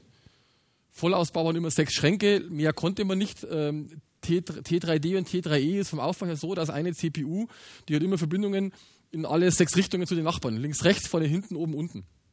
Und wenn man am, am, quasi an einem Schrankende angekommen ist, dann musste man von da wieder Verbindungen äh, bauen, Kabelverbindungen, die halt durchgehen und ans andere Ende, dass das wieder so in sich geschlossen wird alles. Und da kann man dann aufgrund der Taktzyklen und Signallaufzeiten nicht beliebig weit ausbauen. Das heißt, irgendwann ist einfach Schluss und deswegen waren eben sechs Schränke der, der Vollausbau. Und bei, bei einer luftgekühlten Maschine stehen dann die Systemboards senkrecht drin, die werden von unten nach oben mit Luft äh, durchströmt. Und dann kann man nicht so dicht bauen wie bei flüssiggekühlten, wo die, die Boards drin liegen. Da kann man also deutlich mehr ähm, Boards reinbauen. Ich meine, luftgekühlt gehen 256 CPUs und wassergekühlt gehen 1024. Also die vierfache Menge. Ähm, Baujahr ungefähr Mitte der 90er auch, also schon relativ alt. Das ist dann der alte Großrechner. Hier sieht man äh, Bandlaufwerke. Auch die funktionieren. So ein Bandlaufwerk ist im, im Wesentlichen ein feinmechanischer Staubsauger. Also da ist, da ist viel Druckluft drin und, Unterdruck und Überdruck und solche Sachen, wo dann der die, die Bänder rumspult. Auch die muss man regelmäßig warten. Das heißt, wir haben dann auch mit Feinmechanik zu tun. Ähm, was sieht man noch? Hier unten sieht man noch so eine Rarität, bisschen schräg, diese zwei Gestelle. Ähm, das Ding nennt sich Muniac, in Anlehnung an ENIAC, das ist ein Röhrenrechner. Und weil man Röhrenrechner nicht mehr irgendwie wo abbauen kann, haben wir angefangen, selber an zu bauen. Und da sind ähm, alles, da sind nur Bauteile drin verbaut, die es so in den 50er Jahren gab. Das heißt, die einzigen Halbleiter, die drin sind, sind ein paar Gleichlichterdioden. Ansonsten ist das Netzteil komplett mit Röhren auch aufgebaut, die ganze äh, Regelung der Netzteile und eben auch oben die, es sind immer so Industrieeinschübe mit, mit, mit so Industrieplatinen. Jede Platine ist ein Bit und dann hat man halt ähm, so zwölfbittige Register mit einer Leistungstreiberstufe hinten dran und in dem, das ist das hintere Feld und in dem vorderen Feld, da sind dann äh, so Addierer. Da ist ein Addierer drin und äh, Stack-Counter ist drin. Äh, äh doch ein Stack-Counter. Und der Akku läuft auch. Da sind wir, auch das ist so ein Projekt, das wir irgendwann ganz, ganz früh angefangen haben. Und weil halt immer irgendwie andere Sachen dazwischen kommen und was halt jetzt gemacht werden muss, ist es halt weit nach hinten gerutscht. Ähm, die Pläne sind alle da. da ab und zu hat wieder jemand Lust, dann wird mir wieder so Platinen gelötet, irgendwie 50 Stück. Und dann bleibt sie da liegen für eine Zeit lang. Da habe ich schon erzählt, Doppelbodenaufbau. Wir haben erst an dem einen, auf der einen Hallenseite haben wir erst aufgebaut ähm, mit dem Problem, dass hier kein Strom war auf der Seite, der war auf der Rückseite, aber da war die Kletterwand noch aufgebaut. Dann haben wir hier die Kreis zusammengeschraubt, die einzelnen Schränke, äh, um dann festzustellen, dass der auf der Rückseite, wo der Doppelboden aus ist, also da hinten dann, ähm, war halt auf der einen Seite war es schön passend und auf der anderen Seite war halt irgendwie ein großer Spalt. Äh, nicht schön, das will man so nicht haben, es muss alles schön gerade stehen. Ähm, natürlich äh, sechs so Schränke, a 400 Kilo, kann man eben so mal eben bewegen, wenn die zusammengeschraubt sind. Und dann fängt man an mit, mit so Ratschen sich das Zeug langsam rüberzuziehen. Man muss da ein bisschen kreativ sein. Auf der anderen Seite hat man es an irgendeinem Rohr, glaube ich, festgemacht ähm, als, als Gegenlager. So, das ist dann auf dem Weg zum jetzigen Zustand, den wir dummerweise wieder abbauen müssen. Da ist jetzt die Kletterwand hier weg, das ist die Hallenrückseite, da ist dann hinten der Stromverteiler, da sieht man nachher noch was. Hier sieht man wieder in grün diesen Motorgenerator zum Beispiel, den man vorher schon gesehen hat. Ähm, das ist die 400 Hertz Verteilung hier, der rote Schrank. Und ähm, das Zugeständnis, was wir was uns die Uni abgerungen hat, ist, dass die ganze Elektroverteilung ein Unternehmen machen muss, aus feuerpolizeilichen Gründen. Und äh, die verkabeln immer bis zu schönen orangen Baustromverteilern hin und die von da aus können wir dann, was wir wollen, äh, weitermachen. Und deswegen stehen auf diesen ganzen Doppelbodeninseln immer so Baustromverteiler rum. Hier ist die Control Data Insel. Das hier ist äh, so das modernere Unix. Da steht dann äh, hier vorne die, die PEL, hier diese T3E. Ähm, in, auf der zweiten Reihe steht dann noch SGI Origin 2000, eine Sun Enterprise 10.000 und noch so ältere ähm, Control Data Unix-Maschine mit MIP 6000 CPUs. Die sind auch relativ selten. Da gab es natürlich viele auf ECL-Technik. Und hier vorne, ähm, gerade im, im, Aufbau begriffen, ähm, da steht mittlerweile Deckzeug drauf, also ähm, so PDP 8, PDP 11 und WEX allerlei. Hier sieht man es dann, ist, hier ist zum Beispiel fertig da vorne, das, aber da noch Detailfotos davon. Und hier sollte eigentlich, wenn wir den ausziehen hätten müssen, auf der Fläche hätten dann Regale und Tische hinkommen sollen ähm, für die ganzen Mikrocomputer. Dass man also auch, ne, so Commodore-Linie, ähm, Apple war ein relativ wichtiger, eine ganze Weile, dass wir die da auch ausstellen konnten. Ja, wir, wir brauchen viel Strom, ähm, entsprechend auch dicke Kabel und ordentliche Verteilung. Das sind jeweils 63 Ampere. Das ist immer ein, ein, ein Stromkreis quasi pro solcher Insel haben wir da vorgesehen. Ähm, auch entsprechende Sicherung braucht man dann dafür natürlich. Die Elektrofirma, die war irgendwie ganz, wie wir gesagt haben, ja, Computermuseum. Die waren irgendwie völlig perplex, das war irgendwie nicht so, so klar denen, wie, das, wie die da den, die Verteilung gebaut haben. Entsprechend Stecker, das dürfen wir, wie gesagt, wieder selber machen. Wir haben auch Elektrofachkräfte dabei, also das ist auch äh, sogar legal, wenn wir das äh, machen, ist auch entsprechend abgenommen. Und so sieht es dann äh, aktuell aus. Das ist jetzt wieder zum Beispiel eine CDC 69 Baujahr 86, ein Großrechner. Das ist sozusagen der Vorläufer von der Maschine aus Zürich. Auch hier wieder, das ist das Netzteil hier, das schräge Ding mit, mit dem schrägen Dach. Ähm, CPU, Memory, die hat 128 MB Hauptspeicher, war damals nicht wenig. Und IO-Subsystem. Ich wollte gerade noch eine Geschichte erzählen. Die Zürich-Maschine. Die Zürich-Maschine wurde ausgeliefert 1990 mit einem Gigabyte Hauptspeicher. Das war halber Ausbau der Maschine. Und irgendwie zwei Jahre später sind sie dann draufgekommen, dass sie doch mehr Speicher haben wollen würden. Also haben sie den Speicher ausgebaut auf Vollausbau von 2 Gigabyte. Das heißt, die haben 1 Gigabyte Hauptspeicher nachgekauft. Ähm, 1992 oder so. Und uns wurde dann erzählt, ich weiß nicht, was er gekostet hat, aber uns wurde erzählt, Control Data hat damals einen Preisnachlass gegeben von einer knappen Million US-Dollar.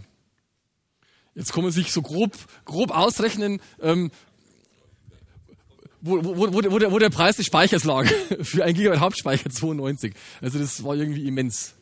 Das, das muss irgendwie zweistellig gewesen sein. Irre. Aber die wollten das nicht haben. Ähm, was sieht man hier noch? Das ist wieder der Kartenleser, den wir vorher schon gesehen haben. Das ist ein äh, Kettendrucker. Kennt noch jemand Kettendrucker? Ja, genau. Ähm, für die, die es nicht kennen, das ist ähm, die, das Farbband läuft, ist, ist so, so, breit wie das Papier und läuft von oben nach unten in dem Modell durch. Ähm, das Papier natürlich also ist Endlospapier und gedruckt wird mit einer umlaufenden Kette. Auf der Kette sind die ganzen Typen drauf und immer wenn der, die richtige Typ in der passenden Stelle ist, schlägt von hinten ein Hämmerchen an. Und, und so wird dann eben gedruckt. Vorteil ist, man hat eine definierte Druck, Druckgeschwindigkeit, man kann nämlich sagen, nach einem Kettenlauf ist die Zeile fertig. Ähm, wurde benutzt viel für so Belegdrucke bei, bei Banken natürlich, Versicherungen. Ähm, geht auch ziemlich schnell, also da kommt das Papier ziemlich ordentlich rausgesprudelt hinten. Da geht, da geht gut was durch durch das Ding. Und man konnte auch, ähm, je nachdem, was man zu drucken hatte, durch passende Ketten, ne, man kann sich vorstellen, wenn man jetzt irgendwie Belege mit überwiegend Zahlen druckt, dann macht es vielleicht Sinn, eine Kette zu nehmen, wo halt viele Zahlen drauf sind und die Zahlen irgendwie doppelt und dreifach drauf vorkommen. Und da gab es dann auch so lustige Hacks, dass man zum Beispiel ähm, das Ding so angestellt hat, dass es irgendwie eine Melodie gespielt hat, weil natürlich die immer irgendwie andere Töne machen. Oder, äh, was man auch gerne gemacht hat, das Ding so anzu, anzusteuern, dass alle Hämmer auf einmal geschlagen haben. Also, was weiß ich, das war irgendwie so, eine Zeile von 200 Zeichen oder so und dann wumps, macht das Ding und schlagen die ganzen Hämmerchen an. Gut, hier sind wieder die Operator-Konsolen von den Großflächen hier drüben. Das sieht man noch auf dem Bild ein bisschen besser, die von den, ähm, den Unix-Maschinen, die dann auf der drüben Seite stehen. Hier vorne sieht man noch ein bisschen besser, das ist ein Plattenlaufwerk, da kann ich ein bisschen was erzählen dann. Ja, das ist so eine andere Aufnahme, das ist der Kettendrucker von hinten. Hier wieder die Bandlaufwerke, die wir haben, der Controller dazu. Also das ist auch immer so, da kommen Festplattenlaufwerke und dann gibt es noch extra einen Schrank mit der Kontrolleinheit, also wo die ganze Ansteuerung dazu drin ist. Genauso bei Bandlaufwerken. Meistens hat man dann bei einem Controller konnte man meistens zwei Geräte anschließen. Und die Adressierung ähm, sieht man jetzt nicht, da gibt es da oben so, so, eine Leiste und da sind so Kippschalter dran, wo man dann die Adressen einstellen kann von den beiden Geräten. Das ist so richtig äh, noch gute Hardware.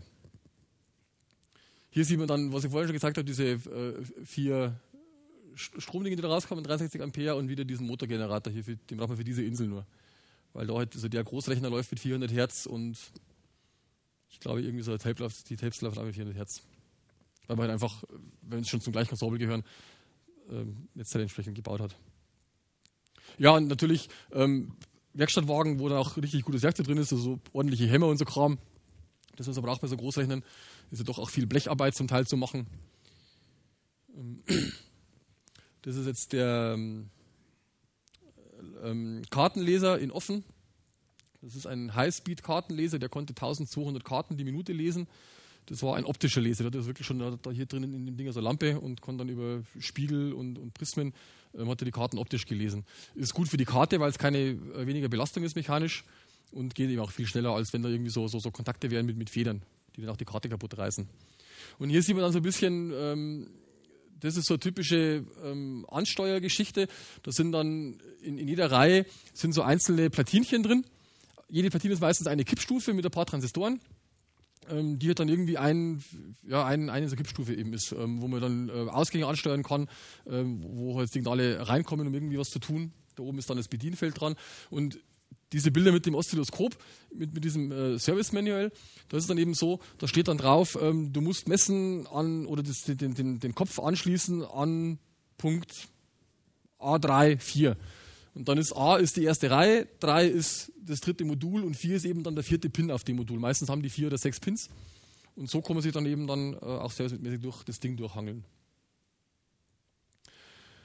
So, die Plattenlaufwerke. ähm, das sind drei Laufwerke, 1, 2, 3, mit jeweils zwei Spindeln. Das sind keine Wechsellaufwerke. Hier hinten liegt eine Wechselplatte noch oben drauf, aber die hier sind fest verbaut, ähm, in einem Unterdruck drin, in so einer Unterdruckkapsel. Und eine Spindel hat 500 Megabyte. Also stehen hier 3 Gigabyte rum. Das ist so, hat die Größe von so einer großen Waschmaschine. Also schon ordentlich. Ähm, haben Drehstrommotor mit einem Drehrichtungswächter, weil man muss die Richtung um anschließen, sonst drehen die Platten falsch. Ist es auch schon mal passiert, pfeift ganz fürchterlich und geht nicht. Ähm, da, da ist dann das Problem eben, wir haben die, die Maschinen ja früher laufen gehabt, immer samstags und das machen diese Plattenlaufwerke nicht wirklich mit. Also die sind nicht dafür gebaut, dass die immer am Samstag angelaufen werden. Der Rechner vielleicht noch, aber, aber diese Platten mit der Mechanik halt ähm, wirklich gar nicht mehr. Und da haben wir dann, das ist das, ja, das nächste Bild, ähm, da haben wir dann was gebaut. Das war so die erste Bastelarbeit von einem von uns. Das ist ein, ähm, Board mit, mit so einem Signalprozessor, so ein DSP drin. Und der hat im Prinzip, ähm, hier kommen rein die Kanalkabel, also quasi das, das ist die, die I.O.-Verkabelung von so einem Großrechner, von diesem Control Data. Bei IBM gibt es sowas ähnliches. Das kommt hier rein und wird hier drin übersetzt auf IDE. Und dann ist da so eine IDE-Platte drin und wir haben dann halt so einen, so einen Schrankwand-Großrechner und nebendran zwei so Mini-Tower mit den Platten von dem, von dem Großrechner. Funktioniert prima. Ähm, auch hier ist wieder so ein Punkt, wo ich sage, ähm, lieber pragmatisch Lösungen finden, dass ich das Zeug betreiben kann, anstatt an dem Originalzustand zu hängen. Ich meine, die Plattenlaufwerke kann man trotzdem gut herzeigen, die kann man auch anstecken und einmal laufen lassen und einmal drehen lassen und die Daten haben wir hier drauf. Und das ist eine Kapazität, die hat das Ding vorher nie gesehen. Ähm, das sind irgendwie, ich glaube, immer 8 Gigabyte Häppchen und da muss man halt also quasi eine solche Platte ähm, in 8 Gigabyte Partitions unterteilen ähm, und jede Partition ist dann für einen Großrechner eine Platte. Also hat er halt irgendwie, kann man sich vorstellen, auf so einer 100 Gigabyte Platte zig ähm, einzelne Disks. Ein Riesending. Ähm, kann man das hier lesen? Also zum Beispiel, das ist das Bedienfeld von, von hier, so ein Bedienfeld von so einer Platte. Und da gibt es dann, ich finde es immer ganz großartig, so einen Knopf Read Only. So Knöpfchen drücken und dann ist das Ding halt Read Only mit so einer LED da dran. Also ähm, richtig schön. Auch die, die Tape Drives, wo hat man denn eine Tape Drive? Das sieht mich gescheit, da ist da oben so, so, so eine Knopfleiste. Da gibt es dann zum Beispiel so eine Signallampe ähm, EOT, End of Tape. Dann ist er wirklich, geht das Licht, oder, oder auch äh, Begin of Tape, ist auch ein Lämpchen, wenn das eingefädelt hat und vorne steht, dann zeigt das eben per Lampe an. Also da, das ist auch für mich wieder so interessant, wo man so ein bisschen sieht, ähm, woher solche Begriffe kommen, die man heutzutage immer noch irgendwie benutzt oder die zum Teil in irgendwelchen Unix-Kommandos äh, noch benutzt werden. Und die haben jetzt einen Ursprung irgendwie in, in solchen Dingen. Zum Teil sehr pragmatischen Ursprung. Ähm, was sehen wir hier noch? Das hier vorne ist der Trommelspeicher von HP. Äh, Trommelspeicher hat den Vorzug, da ist innen drin eine Magnettrommel, die sich umdreht. Und ähm, die hat den Vorzug, dass auf jeder Spur ein Kopf drauf ist. Das heißt, in, in, in einer Umdrehung ist quasi die ganze Trommel komplett gelesen weil da kein Kopf irgendwie durch die Gegend fahren muss. Ist auch ähm, die einzige Mechanik ist diese drehende Trommel. Was ähm, ja, leider ist die Kapazität nicht sehr groß. Das hat sich nicht wirklich durchgesetzt. Ähm, hier sehen wir dann noch ein paar so andere Platten. Wir haben hier ein bisschen versucht, ähm, für, wenn wir Führungen haben, ein bisschen darzustellen, ähm, wie denn die Kapazität größer und die Physik geschrumpft ist dabei. Also da, was man jetzt hier nicht sieht, da liegt zum Beispiel noch so eine Notebook-Platte, irgendwie so 20 Gigabyte, 2,5 Zoll rum, auch aufgesägt, wo man so ein bisschen reinsieht, nur noch eine, eine Scheibe und so weiter. Und da wir so ein bisschen darstellen, wie das heute halt war. Und das, das große Ding hier hinten ist auch eine Magnetscheibe aus einem der allerersten Plattenlaufwerke, die es überhaupt gab. Ähm, ich meine 52 oder 53 so in der Gegend. Der Aufbau war ähnlich wie, sagen wir mal, nehmen wir mal zwei solche Dinger hier. Allerdings sind die Scheiben senkrecht drin gestanden. Und zwar auf jeder Seite sieben Scheiben. Ja, sieben Scheiben. In der Mitte war so eine Kontrolleinheit mit, mit dem Motor, auch ein paar so, so Instrumente von wegen Drehzahl, ist äh, gelaufen mit knapp 1000 Umdrehungen pro Minute, also schon relativ schnell, so senkrecht. Und ähm, sieben Scheiben heißt 14 Oberflächen. Man hatte damals ähm, keine 8-Bit, sondern, sondern 6-Bit-Verarbeitung ähm, typischerweise. Das heißt, ähm, auf 12 Oberflächen waren dann eben 6-Bit plus nochmal 6-Bit, also wenn man so will, zwei, zwei Bytes oder zwei Wörter. Ähm, Die 13. Scheibe war, da war die, die Spuren drauf gekennzeichnet, dass quasi die, die Köpfe die passenden Spuren finden konnten. Und die 14. war Reserveoberfläche. Wenn also irgendwie eine kaputt ging, dann konnte man da eben ähm, ausweichen. Und wenn man, wenn man die sich so ein bisschen gegen das Licht hält und so ein bisschen reinschaut, dann sieht man wirklich die Spuren drauf. Das kann man erkennen. Wahrscheinlich könnte man, wenn man so ein bisschen Magnetpartikel drauf äh, streut, auch die Bits irgendwie rauslesen. Möchte ich gar nicht ausschließen. Es war auch durchaus nicht unüblich, dass man solche Platten, wenn die mal irgendwie so äh, verschmutzt waren oder nicht mehr vernünftig gelesen werden konnten, wirklich mit einem Lappen geputzt hat. Also so richtig ähm, mal den Staub runterwischen, solche Sachen. Klar, bei den Datendichten hat er das mitgemacht. Also die, wir haben das mal ausgerechnet, bei diesem Laufwerk, wo die drin waren, also eine solche Seite von so einem Doppellaufwerk mit, mit, mit ähm, sieben solche Scheiben hat ungefähr Kapazität von 30 Megabyte was damals unendlich viel war, wenn man bedenkt, man hat irgendwie Lochkarten gehabt und so Kram, da waren irgendwie 30 Megabyte eine, eine, eine irre Menge. Ähm, ja, so ging das damals los. Wir haben leider nur eine Scheibe und kein ganzes Laufwerk. In der Mitte ist so, ein, wir wissen nicht genau das Material, wahrscheinlich ist es irgendwie so Pertinax-Zeug. In der Mitte ist das Aluminiumring und ist ungefähr so groß vom, vom Boden.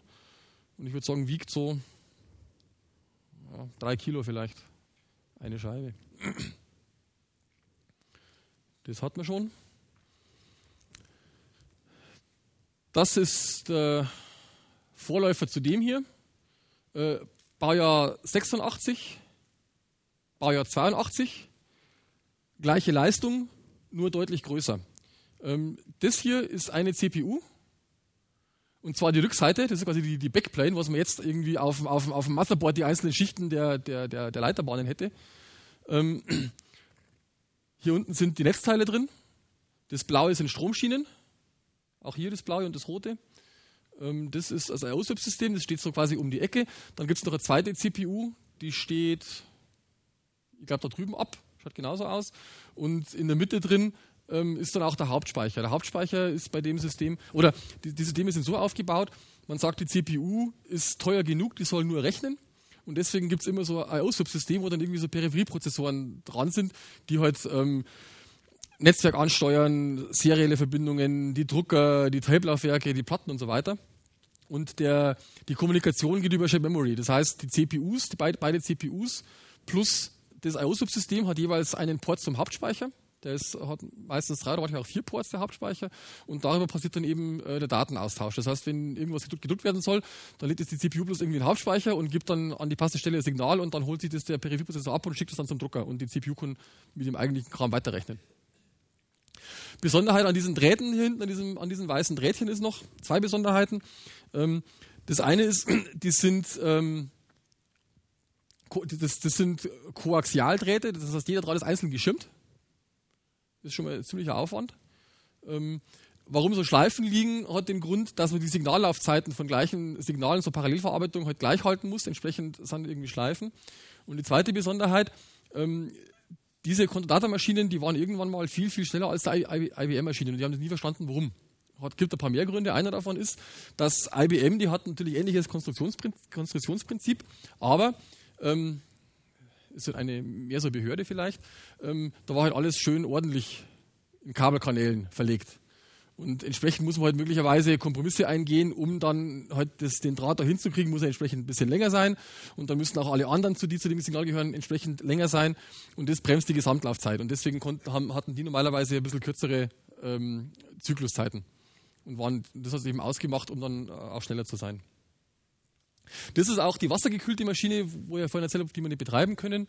Ähm, das sieht man jetzt hier leider nicht so schön, das wird man auf der anderen Seite besser sehen. Also auf, auf der Rückseite davon sind dann ähm, lauter so, so, so, kleine Module, das sind so diskrete aufgebaute äh, Gatter, sind aufgesteckt, das ist so ein Stecksystem und immer unten drunter läuft so eine Kupferschiene durch und da läuft dann auch Flüssigkeit durch. Das ist einfach nur Wasser. Ist Wasser mit ein bisschen Chemie, das äh, an den Übergängen nicht korrigiert. Da sind ähm, Metallübergänge drin, also von Kupfer auf Aluminium zum Beispiel, solche Sachen. Da muss man ein bisschen aufpassen, mit, mit ähm, galvanischer Leitung und galvanischen Prozessen, weil sonst fängt es an zu verrotten. Aber das ist ähm, erstmal nichts, nur Wasser mit ein bisschen Chemie drin. Und wollen wir vielleicht doch irgendwann betreiben, wenn wir einen Außenkühler haben dazu, wo wir die Wärme wegkriegen. Ja, hier sind diese vier Tape-Laufwerke, von der anderen Seite. Das ist jetzt die, die Unix-Welt ähm, mit den Operator-Konsolen hier vorne. Das ist ähm, lustigerweise, das sind relativ viele Crays und die haben alle immer Suns als Operator-Konsole gehabt.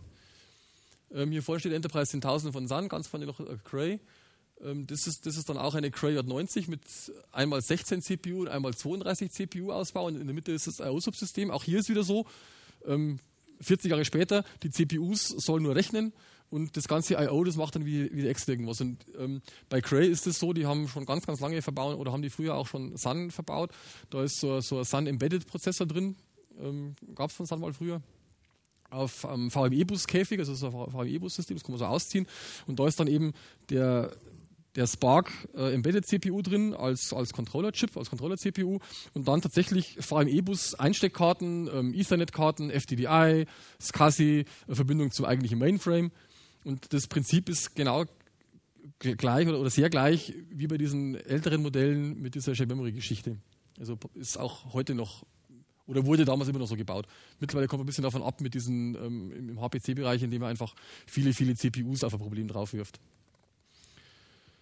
Das ist die SGI, die haben wir, das ist eine der wenigen, die wir gekauft haben. Ähm, weiß nicht, ob jemand Febeck kennt. Febeck, das ist ein, ähm, ein Unternehmen des Bundes, wo der Bund ähm, Hardware oder generell Sachen verkauft, die er nicht mehr braucht. Also da konnte man früher Bundeswehrfahrzeuge kaufen, das geht nicht mehr so einfach, auch Postautos, das geht gar nicht mehr. Ähm, Oszilloskope haben wir da schon gekauft, unter anderem, oder auch ähm, so, so, so, so äh, Wetterschreiber, so, so, wir das Klick im Auge behalten können. Und dann war eben einmal die Maschine drin vom Deutschen Wetterdienst. Die haben irgendwie die Maschinen rausgeworfen, brauchten die nicht mehr, dann haben wir da geboten. Das läuft auf Aktionsbasis. Es gibt, ist aber kein so eBay, wo man irgendwie nachbieten kann, sondern man gibt ein Gebot ab und hofft, das beste Gebot abgegeben zu haben. In dem Fall war es so, das waren fünf solche Schränke plus nochmal sechs Storage-Schränke dazu mit den Festplatten drin. Der Rest steht im Lager. Und wir, wir, wurden überboten. Also wir haben geboten 600 Euro und äh, andere hat dann geboten 660. Der hat dann den Zuschlag bekommen. Kam dann dahin mit seinem Auto und hat das Volumen gesehen und ist wieder gefahren. Ich meinte so, hm, ist doch ein bisschen viel, hat es ein bisschen übernommen vielleicht. Und dann haben wir eben dann haben wir gesagt, okay, dann legen wir die 60 Euro noch oben drauf, die dann der geboten hat, dann sind wir beim gleichen Gebot und dann holen wir das Zeug ab. Muss man dann auch selber abholen in, in Offenbach. Ähm, Offenbach, ja beim Wetterdienst. Ähm, drauf gerechnet wurde, es gab früher mal in der Tagesschau so einen Flug über Deutschland, wo, wo man so ein bisschen das Wetter gesehen hat und das kam aus der Maschine raus. Die hat die, die, die Grafik dazu, also die, die, den, Film quasi gerendert.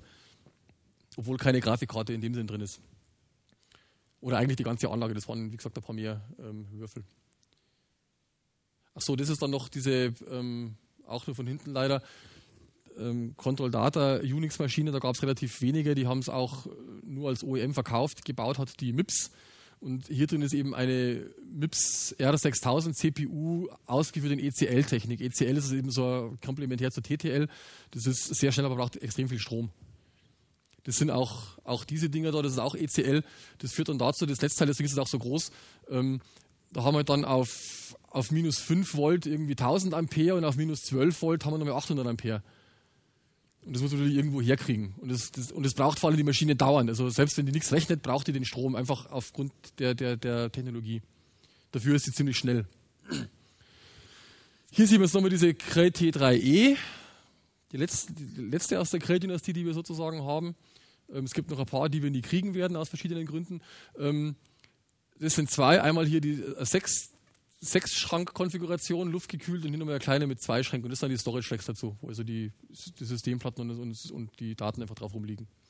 Und hier unten sieht man dann diese, diese Flachbandkabel, ich glaube, hier sieht man es ein bisschen besser. Ähm, das sind dann genau diese Kabel, die halt, man geht da quasi hier innen drin immer von Maschine zu Maschine so auf einem kurzen Stück durch. Und wenn man halt da hinten ist, dann muss man irgendwie da zack unten rum und drüben wieder rauf, um, um diesen Torus zu schließen von der Architektur. Ja, die Admin Workstations dann können wir noch die Deckinsel, hier ist im Aufbau, hier ist dann schon ein bisschen fertig. Ähm, PDP 8, das ist ein Tape-Laufwerk von der PDP 8 mit das Tape außen dran, das haben so, so Spule so oben drüber geführt. Das ist alles noch sehr ähm, rudimentär, man konnte wirklich sehen, was da so passiert sozusagen. Ähm, das sind dann ein ganzer Schrank, eine äh, ganze Sammlung an Wechseln. Das ist ein, ein OpenVMS-Cluster, den wir da drauf äh, aufgebaut haben. Und hier sieht man noch einen Schrank, das ist ein PDP 11. Zwei Schränke. Auch da ist die CPU und hat nur so ein bisschen ähm, äh, Disklaufwerk ist noch dabei und ein Tape-Laufwerk ist dabei. So ein bisschen Outzeug. Und hier haben wir dann noch äh, WEX 6000, die sind wir, wenn wir denn umgezogen sind, demnächst in die neuen Gebäude, werden wir die als erstes in Betrieb nehmen. Auch mit VMS natürlich. Ja, unser Handwagen oder Hubwagen, das war ja früher mal ein Flugzeughanger, entsprechend waren da die Felder beschriftet, wie praktisch. Ähm, Geschichte dazu ist, wenn jemand mal in die Verlegenheit kommt, so ein Ding kaufen zu müssen, um schwere Dinge durch die Gegend zu fahren, unbedingt darauf achten, dass der vorne zwei Rollen hat. Wir hatten früher eine mit einer Rolle und sind damit mit so einem ähm, Heat Exchanger Doppelboden rauf und um die Kurve rum und dann war die ganze Last auf der einen Rolle vorne und dann macht sie auf der einen Rolle knack und dann ist sie im Doppelboden drin. Das Ding wiegt irgendwie 600 Kilo, diese, dieses ähm, äh, Heat Exchanger Teil. Und dann haben wir einen neuen Handwagen gekauft mit zwei Rollen. Damit kommt man erstens viel besser über Schwellen drüber und zweitens verteilt sich die Last ein bisschen besser.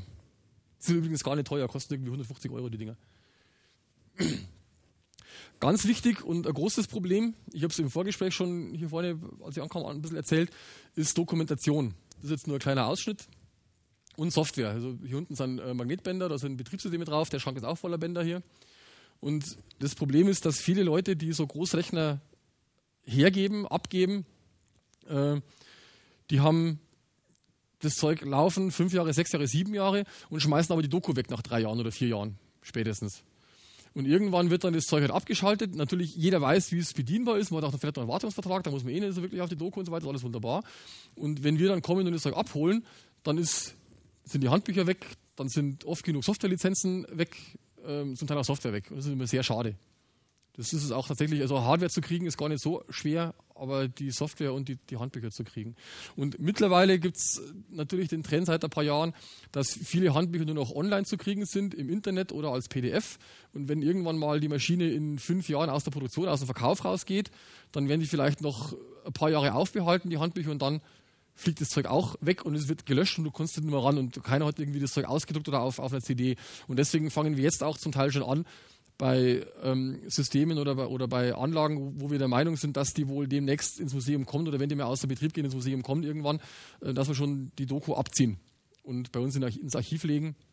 Da sind wir, ähm, zum Teil ist es nicht ganz legal, öffentlich können wir es auf keinen Fall machen, weil es meistens irgendwie natürlich Copyrights drauf sind und so Intellectual Property Kram. Also das sind die auch unverständlicherweise für, für uraltes Zeug. Also wir haben Handbücher, die sind 20 Jahre alt und auch die dürfen, obwohl wir es gerne würden, für die Community nicht online stellen, weil halt die Hersteller sagen, wir haben nachgefragt, nein, auf keinen Fall. Die Maschinen sind, was ich, lassen wir auf der Welt noch irgendwie drei, vier in Betrieb sein vielleicht. Ähm, Wäre eigentlich uninteressant, aber die, die sind irgendwie so stur und sperren sie da halt. Ist schade, aber ist so. Und das ist immer ein kleiner Ausschnitt aus der Dokumentation, die wir so haben. Das ist alles ähm, Deck-Doku in dem Fall. Das ist dann ähm, in einem Nebenraum Control-Data-Doku. Und hier ist es toll, ähm, wir hatten Kontakt zu einem Control Data Office in Holland, das wurde aufgelöst und der, äh, der Büroleiter dort hat uns dann die ganzen internen Handbücher gegeben. Also das ist dann da oben, zum Beispiel das sind Schaltpläne von diesen Großrechnern. Wir haben einen ganzen Haufen so of Operations und wie das halt aufgebaut ist. Und ich behaupte immer, wenn man sich mal die Mühe macht und den ganzen Kram durchforstet, dann könnte man da auch auf irgendeinem FPGA so einen Emulator von so einem Großrechner ähm, hinkriegen. Weil die, die Doku dazu ist relativ ausführlich und, und gut da.